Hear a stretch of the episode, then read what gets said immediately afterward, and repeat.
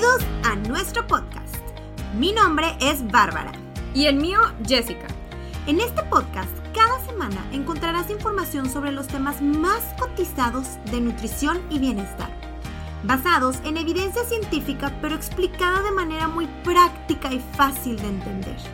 Te aseguramos que al terminar cualquier episodio tendrás información valiosa que te ayudará a mejorar tu calidad de vida, ya sea para perder peso, sentirte más feliz y satisfecho, culto cuando la vecina se vende un comentario de nutrición y claro, todo acompañado de un poco de entretenimiento y risas. Gracias por pasar un rato con nosotras hoy. Pasemos a nuestra dosis semanal de conocimiento.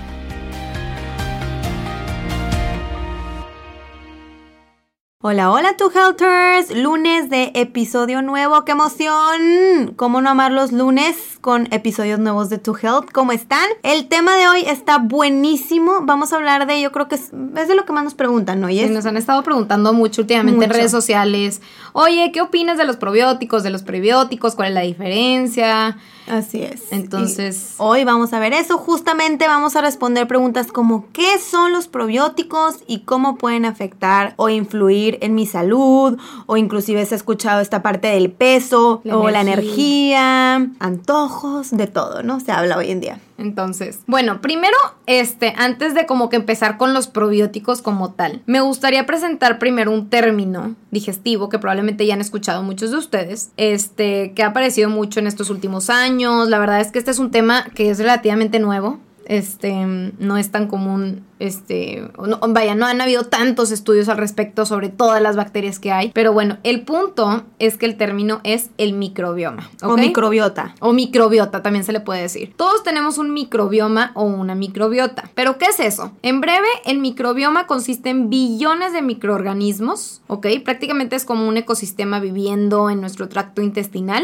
Literalmente se puede llegar a tener hasta 75 y 100 billones de bacterias o podríamos llamarlos microorganismos que viven en nuestro tracto digestivo. Y no dije mil, ¿ok? Dije B de billones. Utilicé la B de billones, entonces es una cantidad impresionante de microorganismos los que viven en nuestro tracto digestivo y obviamente por eso debemos de platicar sobre esto porque es un tema muy muy interesante que nos puede llegar a afectar en demasiados aspectos que jamás podríamos llegar a pensar. Entonces, bueno, algunas de, de esto que está mencionando Jess son bacterias buenas, pero ojo, también algunas son bacterias malas, ¿no? Entonces, al final de cuentas hay parásitos viviendo ahí abajo, virus, hongos y cada uno de estos tiene miles de especies diferentes o al menos cientos de especies, ¿no? En una persona sana, obviamente va a haber mucho más bacterias buenas, ¿verdad? Que bacterias o parásitos o parásitos o, virus patógenos, ¿no? Entonces, obviamente una persona sana pues va a tener más bacterias buenas que malas. Pero es hay bacterias buenas y malas y esto es como un ecosistema, ¿no? O sea, así como en cualquier otro ecosistema que existe, pues hay este depredadores y hay eh, ah, la presa. Exacto, muy bien. En cualquier ecosistema tiene que haber un balance y así exactamente funciona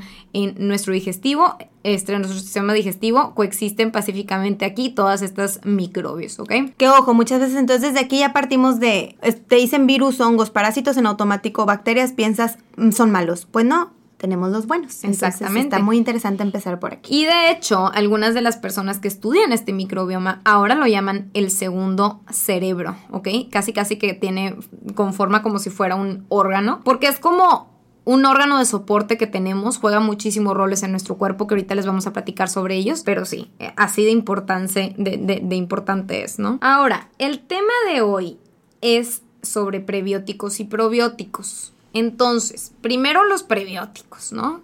quiero abordar la pregunta que he recibido una y otra vez en consulta. Necesito tomar un prebiótico. Y muchas, gentes, muchas veces la gente me pregunta así. Dirán, bueno, escuché que necesito un prebiótico para mi probiótico para que pues funcione bien mi, mi, probiótico, ¿no? ¿Es esto cierto? ¿Cómo funciona esta onda? Bueno, primero tenemos que identificar las diferencias entre uno y otro. Entonces, ¿qué es lo que pasa? Prácticamente los prebióticos van a ayudar a mis probióticos a crecer. Entonces, haz de cuenta que el prebiótico es como un fertilizante o un alimento para el probiótico. La comidita de los probióticos son los prebióticos, ¿ok? Ah, ok. Entonces, por eso mucha gente se pregunta de que, ah, entonces necesito tomar el prebiótico para que mi probiótico funcione o se alimente bien. Entonces, vamos a ver. Para empezar, en primer lugar, pues bueno, las personas que comen saludablemente, pues significa que estás comiendo una dieta variada en donde hay proteína, carne, grasas saludables, vegetales, etc. Entonces, probablemente o en la mayoría de los casos, la verdad es que no se necesita el probiótico, sobre todo si comes saludables. El prebiótico. Ajá, ¿por qué? Porque el prebiótico o la comidita de los probióticos la vas a encontrar en la misma fibra de las verduras que ya estás comiendo. O de las, o de las frutas. también. Exactamente, entonces por eso no suena tanto el prebiótico y suena más el probiótico, porque no es tan necesario, este, para la mayoría de las personas, la verdad, yo creo que no es necesario El pre- prebiótico. prebiótico, Cuidadito. la comida, ¿ok? No es necesaria, porque pues ya con los vegetales y la fibra, ya con eso lo obtienes. Exactamente, si estás consumiendo obviamente una dieta Sí, variada sí, y sí, saludable. claro. Ahora, ¿qué son los probióticos? Ahora sí, para no confundirnos, acuérdense, el otro era con E, este es con O, probiótico. Entonces, los probióticos son las bacterias buenas que viven principalmente en nuestro intestino y si estamos sanos, deberían tener, deberíamos de tener más de 500 tipos diferentes de cepas o de, por así decir, este, de, de variedades de bacterias que existen, ¿no? Entonces, puedes imaginar que es realmente importante consumir probióticos todos los días para mantener la cantidad de bacterias buenas dentro de, de- de los buenos parámetros, ¿no? Un intestino sano es la clave para un cuerpo sano, o así se le dice, ¿no? ¿no? y muchas veces esto como que no te lo imaginas de que, ¿eh? Un intestino, antes te imaginas un corazón sano es necesario, pero Ajá. oigan, Ahora es un el intestino intestino. saludable es clave. Exacto. Y la realidad, el problema de por qué se ha venido tan a moda estar consumiendo los probióticos es que la dieta típica moderna que nosotros llevamos, sobre todo que está muy eh, basada en la dieta occidental de Estados Unidos y, de- y demás, este, pues tiene una gran variedad de alimentos procesados, obviamente pues hay muchísimo estrés, etcétera. Entonces, no sé si Bárbara nos podrías mencionar algunas de las cosas que pueden llegar a afectar nuestro microbioma en general. Ok, claro, entonces acuérdense que el microbioma son nuestras bacterias, ¿ok? Entonces, ¿qué lo puede llegar a afectar? Pues primero que nada lo que dice Jess, una, die- un- una dieta muy procesada, una mala alimentación, eso es clave, es de lo primero que nos va a afectar, a lo mejor un estilo de vida inclusive sedentario, malos hábitos de sueño, aunque no lo crean, vean cómo todo influye, todo nuestro cuerpo está conectado, uso excesivo de antibióticos, a lo mejor inclusive cesárea o parto, En vez de, de haber tenido un parto natural, que hayas nacido por cesárea, cesárea, se sí, ha visto que tienes una menor como cantidad de, de bacterias. de bacterias buenas, ¿no? Por así decirlo. Contacto reducido con animales, aunque usted no lo crea. Sí, pues sí, muchas veces este, esta falta de contacto es lo que, lo que genera... O a la suciedad, a las bacterias del ambiente, ¿no? Sí, Luego, claro. voy a esconderte en mi cuarto, mi niño, nunca te enfermes, nunca nada. Cuando no nos damos cuenta que estar en el ambiente es bueno, es algo positivo, literalmente convivir con diferentes bacterias y patógenos, menos con COVID. Exacto. Y también, también, también la parte de fumar y de, y de tomar alcohol definitivamente nos puede llegar a afectar, ¿no? Ahora, bueno, ya que sabemos esto y que pues podemos llegar a tener pues muchos beneficios al consumir los probióticos, sobre todo porque ahorita les vamos a mencionar. Lo primero que tenemos que entender es cómo tomar un suplemento probiótico. ¿Cuándo se debe de tomar? ¿Cómo tomarlo? ¿Cuánta cantidad? Hay demasiada variedad de, suplementos hoy en día. Ya, ya ni siquiera sabemos realmente qué es lo mejor para nosotros. Obviamente siempre lo ideal va a ser ir con un profesional de salud que nos apoye, que nos diga qué es lo que nos recomienda específicamente para nosotros. Pero bueno, a ver, ¿cuáles son algunas de las como típicas recomendaciones que podamos dar en este aspecto? Sobre cuándo se debe de tomar, la realidad es que lo puedes ingerir a cualquier hora. Si estás tomando un probiótico para mejorar la digestión, obviamente lo más recomendable es que lo ingieras pues una media hora antes de las comidas. Como que esto sería lo más recomendado. ¿Qué más tienes que aportar aquí? Pues bueno, pues ¿cómo lo puedes tomar? Pues la verdad es que puedes tomar el suplemento solo con agua o inclusive con alimentos, ¿ok? Nada más sí, ojo, oigan, con no ingerirlo con alimentos ácidos o líquidos muy, muy calientes. ¿Por qué? Porque el calor y el ácido pueden, al revés, destruir nuestro- los microorganismos, o sea, Sí, los- pues acuérdense que esas los mic- bacterias buenas que queremos lo pueden, puede afectar, ¿no? Exacto, porque sobre todo están vivas, ¿no? Entonces estamos hablando aquí de que pues son microorganismos vivos. Les das cuello y no queremos darles cuello.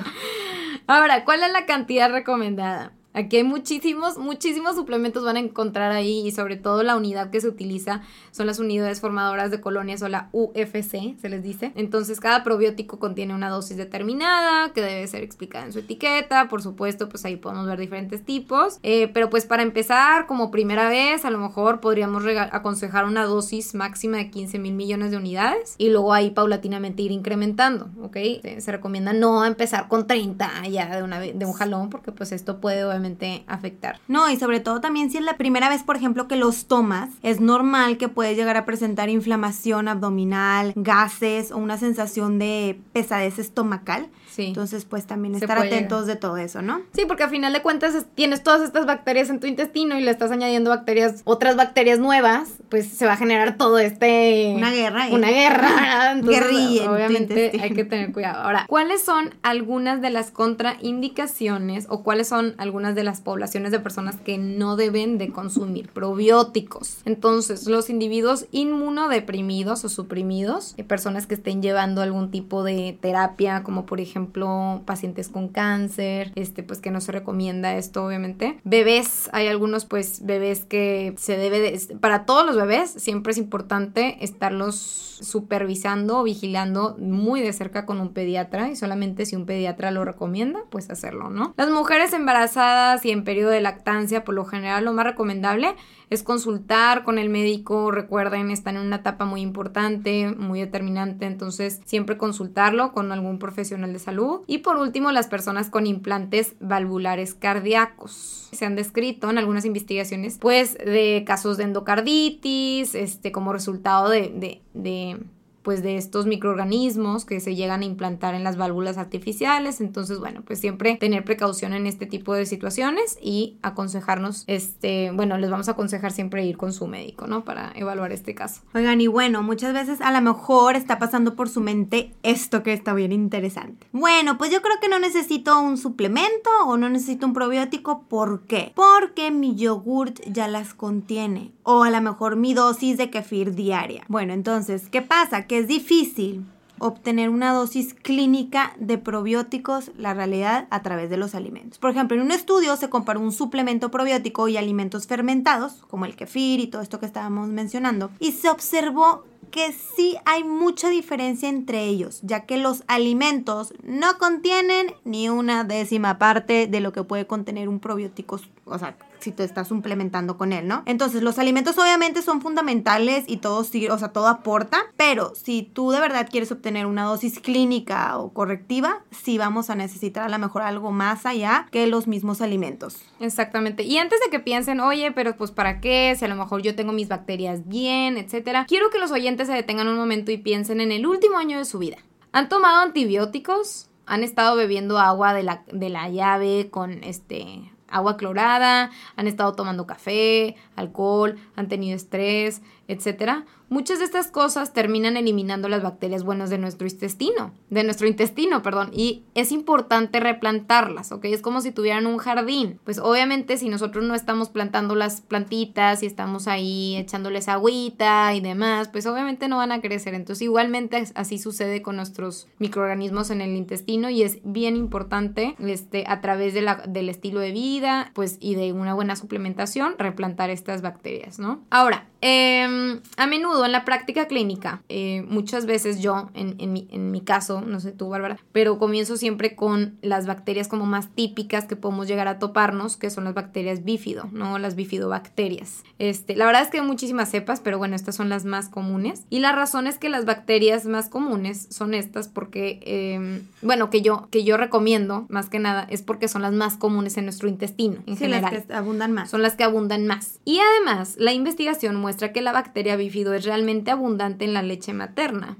Okay. La investigación pues muchas veces eh, nos ha mencionado que aproximadamente una semana después del nacimiento, eh, entre 7 y 10 días después del nacimiento del bebé, más del 90% de las bacterias en nuestro intestino llegan a ser eh, de los bebés amamantados. ¿Tú, Bárbara, fuiste amamantada? ¿Te, oh, dieron leche materna o no? Directo al corazón. Sí, de hecho sí. sí. Nada más por tres meses, pero sí ocurrió. Ok, la verdad es que lo que más se recomienda siempre y siempre les decimos a las mamás es que intenten hacerlo durante seis meses porque tiene muchísimos beneficios. Aquí estamos hablando de que, pues obviamente, eh, el sistema de defensa. Es un tema muy controversial porque también van a escuchar por ahí afuera ginecólogos que les van a decir no, con la fórmula es suficiente y así, pero bueno, la verdad es, todo un tema. Sí, es todo un tema, pero bueno, yo sí soy súper pro lactancia materna. Y algo para señalar también es que si la madre no tiene buena salud intestinal, cuando está dando lactancia, no va a tener muchas bacterias buenas para transmitir al bebé. Este, entonces, por ejemplo, si tu madre está tomando un tratamiento de antibióticos de forma indefinida por una condición, por ejemplo, cardíaca, etcétera, pues normalmente esto va a hacer que sus bacterias estén agotadas y pues que no te lo pueda transmitir. Claro, y entonces pues no puede pasar al bebé. Claro, definitivamente. Ahora, ¿cuáles son algunos de los beneficios que hemos podido ver en esta parte? Este, no sé si tú has visto como que en ciertas enfermedades que los probióticos puedan ayudar. Sí, sí, de hecho, de hecho sí, de hecho tuve una paciente que tenía muchos síntomas, bueno, tenía síndrome del intestino irritable. Entonces, bueno, ¿qué significa eso? Ahí es cuando pasas de un estado de estreñimiento a diarrea, no sé, de regreso al estreñimiento. Entonces, estás como que A, B, A, B. Entonces, nunca estás en ese estado normal. Entonces, estoy seguro que muchos de ustedes pueden relacionarse con esto o a lo mejor conocen a alguien, ¿no? Entonces, bueno, sabemos que el uso de probióticos ayuda a reducir los síntomas en personas con síndrome del intestino irritable. Y bueno, a pesar de que ha habido al menos 50 ensayos clínicos diferentes que han demostrado resultados positivos, no se ha utilizado una cepa constante de probióticos en cada estudio. Entonces, en consecuencia, parecería que un plan de tratamiento con probióticos pues debería de basarse en cada síntoma personal o bioquímico como tal. Entonces, bueno, la cepa probiótica y la dosis van a depender de los síntomas en sí. Súper interesante. Sí, la verdad es que el síndrome de intestino irritable es un tema, uff, súper, digamos que mucha gente no lo conoce y es algo que, que, sí es importante conocer. También yo he notado, yo tuve una paciente que llegó a tener CUSI o colitis ulcerosa. Y la verdad es que también, este, pues, no se sabe la dosis exacta, pero sí se ha visto que en pacientes con CUSI, pues, les puede ayudar. Creemos que obviamente siempre es importante trabajar con un nutricionista experto en el tema, que obviamente aborde con el estilo de vida, los probióticos, este, obviamente el manejo de estrés, etcétera, que muchas veces terminan siendo, pues, causantes principales de este tipo de enfermedades. Algo también yo, que esto, pues, ya hablando ahora, de la parte de la ansiedad, que no sé si han, llegado a escuchar esto. Pues bueno, de hecho a mí, yo lo viví, esto yo lo he sentido. Hubo una época, digo, obviamente no hay, no hice un estudio, ¿verdad? De lo que me pasó, pero yo fueron como que las conclusiones que saqué. Que hubo una época en la que yo tenía muchos antojos dulces para todo. Entonces, ¿qué me pasó? Que cuando em, comencé a tomar el suplemento, empecé a ver que se empezaron a disminuir como que esos síntomas de ansiedad. Entonces ya no tenía como que tanto craving por el azúcar y así. Pero de hecho creo que fueron solo 10 días después de que lo empecé a tomar y bueno, ya comencé a notar que esos antojos empezaron a disminuir. Qué interesante, ¿no? Sí, porque, está interesante. a lo mejor... Digo, eso es como lo que mi experiencia, ¿verdad? No significa que así va a ser con todos. Ajá, pero la verdad es que pues te das hay estudios que demuestran que pueden ayudar para el Con la ansiedad, ¿no? Con la ansiedad. Entonces, eso está súper interesante. ¿Y sabes qué? Estamos justo, eh, pues, en, en, cuestiones de COVID ahorita y está pues complicada la situación, todos estamos preocupados y y viendo cómo le podemos hacer o cuál es la fórmula perfecta para tener un sistema de defensa pues listo, ¿verdad? Para este tipo de infecciones o de gripa, inclusive. Entonces, una buena razón para ayudarnos es tomando un probiótico, ¿ok? La investigación ha demostrado, como mencioné al principio, que este, un probiótico pues puede llegar a, mejorar muchos aspectos de mi salud, inclusive mi sistema inmunológico. Y bueno, pues es una muy buena idea agregarlo a nuestro régimen de suplementos, este, sobre todo en temporada de resfriados, de gripe, este, o por ejemplo ahorita en el COVID. También eh, se encontraron que hubo una reducción en la influenza en aquellos en aquellas personas de edad avanzada que estaban tomando las bacterias bífido contra las personas que no lo estaban tomando. Entonces, nuevamente, la bacteria, pues bífido ayuda a nuestro sistema inmunológico, no solo cuando eres viejo, sino también cuando eres joven y pues durante todo tu ciclo de vida, ¿no? Si lo estás tomando en general. Este, entonces, la verdad es que la conexión está súper, súper interesante sobre todo esa parte. Y otra cosa que, que me gustaría mencionar es, por ejemplo, mi mamá tiene osteoporosis o bueno, la diagnosticaron con osteoporosis. Entonces, pues muchas personas pensarían como que chin, ya tienes osteoporosis, ya ni modo, este, pues obviamente te vas a tener que cuidar toda tu vida y probablemente te caes y pues una fractura y demás. Es, es una condición súper común en las mujeres sobre todo. Este, y eh, la realidad es que es algo que se puede revertir y está súper interesante. Me puse a investigar un poquito más sobre el tema cuando ella me mencionó que tenía osteoporosis y, y mm, descubrimos que pues una buena dosis de calcio, vitamina D y prebióticos, digo, perdón, probióticos nos podía ayudar a mejorar la resistencia ósea. Entonces la verdad es que cuando lo leí en la investigación fue como que, wow, o sea, no lo puedo creer, ¿cómo puede haber una conexión entre los, tu intestino y, tus huesos? Y tus huesos, o sea, es algo que la realidad es, es, es impresionante, como menciona Bárbara, es algo que todo nuestro cuerpo está conectado. Y pues la realidad, si lo vemos de una manera muy lógica, es que cada alimento que nosotros consumimos pues pasa por nuestro sistema digestivo. Y obviamente si tenemos una buena salud intestinal, pues vamos a absorber mejor los nutrientes que van a ser necesarios para poder tener una buena salud ósea, ¿no? Y bueno, aún hay más. Hay evidencia que ha demostrado que tener pues una flora intestinal saludable o los probióticos, porque son bacterias buenas, nos pueden ayudar a mantener niveles saludables de colesterol. Entonces todos sabemos que el colesterol eh, o niveles elevados del mismo puede dañarnos, puede hacernos daños en nuestra salud. Y pues bueno, vamos a empezar a ver información. En esto sí pónganse muy atentos. Entonces voy a intentarlo explicar lo más fácil que se puede. Pero bueno, entonces nosotros sabemos que el colesterol se produce en el hígado, ¿ok? Por lo que tendría sentido. Pero generalmente cuando el hígado de una persona produce demasiado colesterol, hay una razón para eso. A menudo obviamente se debe a una dieta con demasiada azúcar, carbohidratos procesados, aceites refinados, etcétera, ¿no? Como que come súper mal y por ende tiene los niveles de colesterol elevados, supongo que a todos nos suena. Y bueno, también sabemos que el colesterol se elimina a través de nuestro colon, ¿ok? Es la parte baja de nuestro intestino. Pero ¿Hay alguno de ustedes, por ejemplo, que esté luchando contra el estreñimiento? Si tienes estreñimiento, entonces obviamente la eliminación del mismo colesterol pues va a ser más lenta. Y lo que sucede es que tus heces se, van a, se sientan en el colon y no se mueven de manera oportuna. El colesterol se va a reabsorber en el cuerpo y eso aumenta los niveles de colesterol en la sangre. Entonces, supongo que es información nueva para todos ustedes. Pero bueno, por lo tanto, al tomar un probiótico y hacer que esas ocurran regularmente, que se den como se deben de dar, puede eliminar el colesterol de manera oportuna para que no se reabsorba y también los probióticos ayudan a descomponer el mismo colesterol. Oye, está súper interesante eso porque a lo mejor Digo, yo no sabía, bueno, no sabía que, que, el tener estreñimiento podía generar un problema, pero sí, a, final de cuentas siempre hemos sabido que se reabsorbe el colesterol pues en, en el intestino, entonces es interesante saber eso porque pues con el simple hecho de, tener probióticos buenos, por así una buena salud intestinal, podemos evitar esto. Ahora, ¿qué dice la investigación sobre la evidencia o la, o sí, la evidencia que existe sobre los probióticos en clientes o en personas que tienen trastornos alimenticios? ¿Ayudarán los probióticos? ¿No? Etcétera. ¿Qué, qué, podemos, qué podemos encontrar sobre esta parte? Entonces, bueno, lo que hemos hablado también eh, durante, y queremos hablar sobre, sobre los probióticos, es que, como ya mencioné, se le menciona al, al microbioma como el segundo cerebro.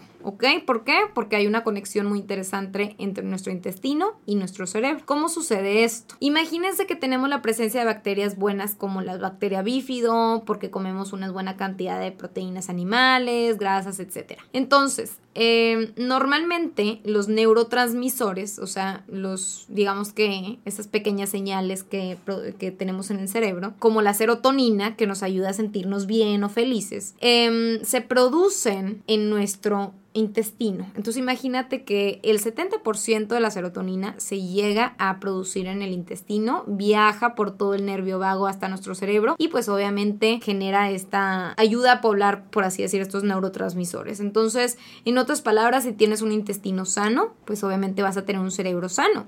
¿Y por qué esto está relacionado con, con los trastornos alimenticios? Pues obviamente porque si nosotros tenemos unas bacterias malas, pues definitivamente esto nos va a llegar a generar muchísima ansiedad, este, depresión, etc. Y eso debería tener sentido para los oyentes en este punto, porque ahora sabes que si tienes suficientes bacterias buenas en tu intestino y estás comiendo suficientes proteínas, estás produciendo una gran cantidad de serotonina que se siente bien como un químico en tu cerebro y en tu tracto gastrointestinal, ¿no? Entonces, la realidad es que, pues obviamente estos químicos cerebrales, eh, la mayoría de ellos se, se producen en nuestro intestino y la realidad es que es un tema súper, súper, súper interesante y súper nuevo porque jamás creímos que el simple hecho de tener un intestino sano posiblemente podría llegar a afectar en nuestro ánimo, en nuestro estado de bienestar en general, ¿no? Estoy impactada. O sea, literal me, me pone a pensar en todas las personas que, no sé, que luchan contra una depresión o las enfermedades mentales que se están presentando hoy en día y que puede influir si cambian su manera de alimentarse Sí. o si tienen pues una flora intestinal saludable. Sí, puede ser una diferencia. Y la realidad es que también muchas veces les hemos dicho que una buena, una buena alimentación nos hace sentir felices. Qué casualidad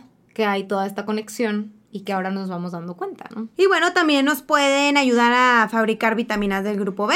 Entonces, bueno, si eres una persona a lo mejor que siempre está luchando con tus niveles de energía o siempre estás cansado, muchas veces puede ser, digo, no- repito, todo lo que decimos aquí no es como que a fuerzas, hay Sí, todo pero- tipo de evidencia, pero puede ser porque no tenemos un tracto gastrointestinal saludable. Entonces, por lo que no estamos produciendo a lo mejor la suficiente vitamina D. Y estas, estas influyen mucho en nuestros niveles de energía, ¿ok? Y bueno, además cuando tenemos como que todos estos microbios eh, en equilibrio y al 100, nos ayudan a producir la vitamina K. ¿ok? También, o sea, todo tipo de vitaminas. Exactamente, la D, la, La vitamina K. y pues la verdad es que ambas son componentes vitales pues para mantener, no sé, para tener una buena salud, ¿no? Para mantenerte saludable, sentirte con energía, etcétera.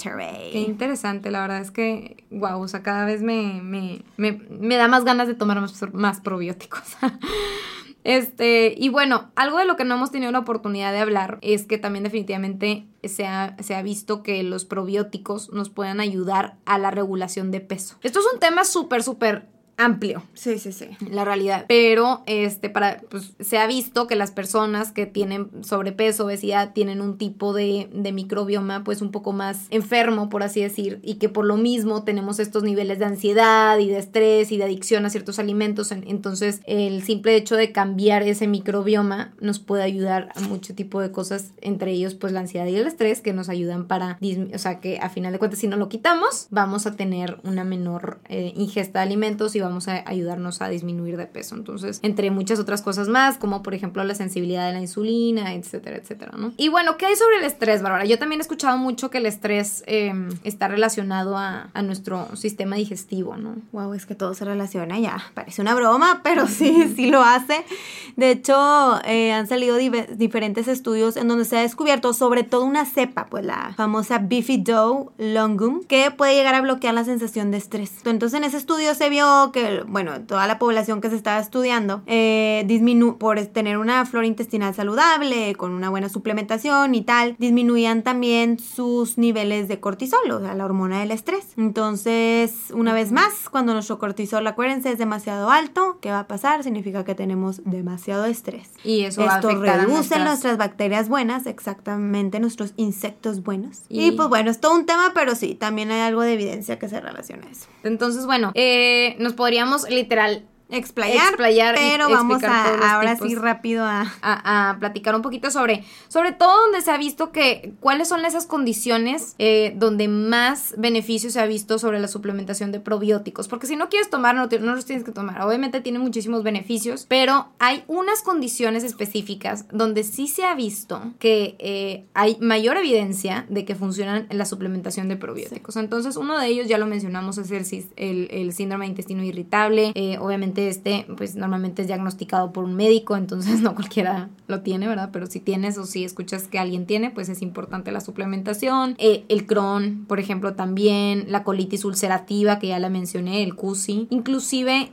ya como mencionamos, la depresión, la ansiedad, personas que tienen problemas de comportamiento en general, como de mucha, pues mucho estrés en general, también se ha visto que ayuda. Y eh, sobre todo para eso, ¿no? Desbalances en la microbiota, también el... Si alguien tiene problemas en la permeabilidad intestinal, también hay mucha evidencia este, que ayuda a eso. Y bueno, estos que mencionó Jess ahorita son, la verdad, sí, hay mucha evidencia que respalda eso que se está mencionando. Y luego están los otros que también están muy interesantes, que si hay evidencia, pero a lo mejor es un poquito más limitada, falta un poco más, tenemos que estudiarlo todavía más. Sí, pero es, un, tema es, un, tema muy nuevo. Eh, así es. Todavía faltan estudios. Y todo eso, pero bueno, está un poco más limitada, pero pues ya nos da como una clue que puede influir inclusive en nuestro sueño, en la salud de nuestra tiroides, en diversas condiciones o enfermedades autoinmunes, en el metabolismo, como decíamos ahorita lo del colesterol, este, y también influye, puede influir inclusive en la presión arterial. Bueno, todo esto se sigue estudiando, pero pues sí hay algo de evidencia ahí limitada.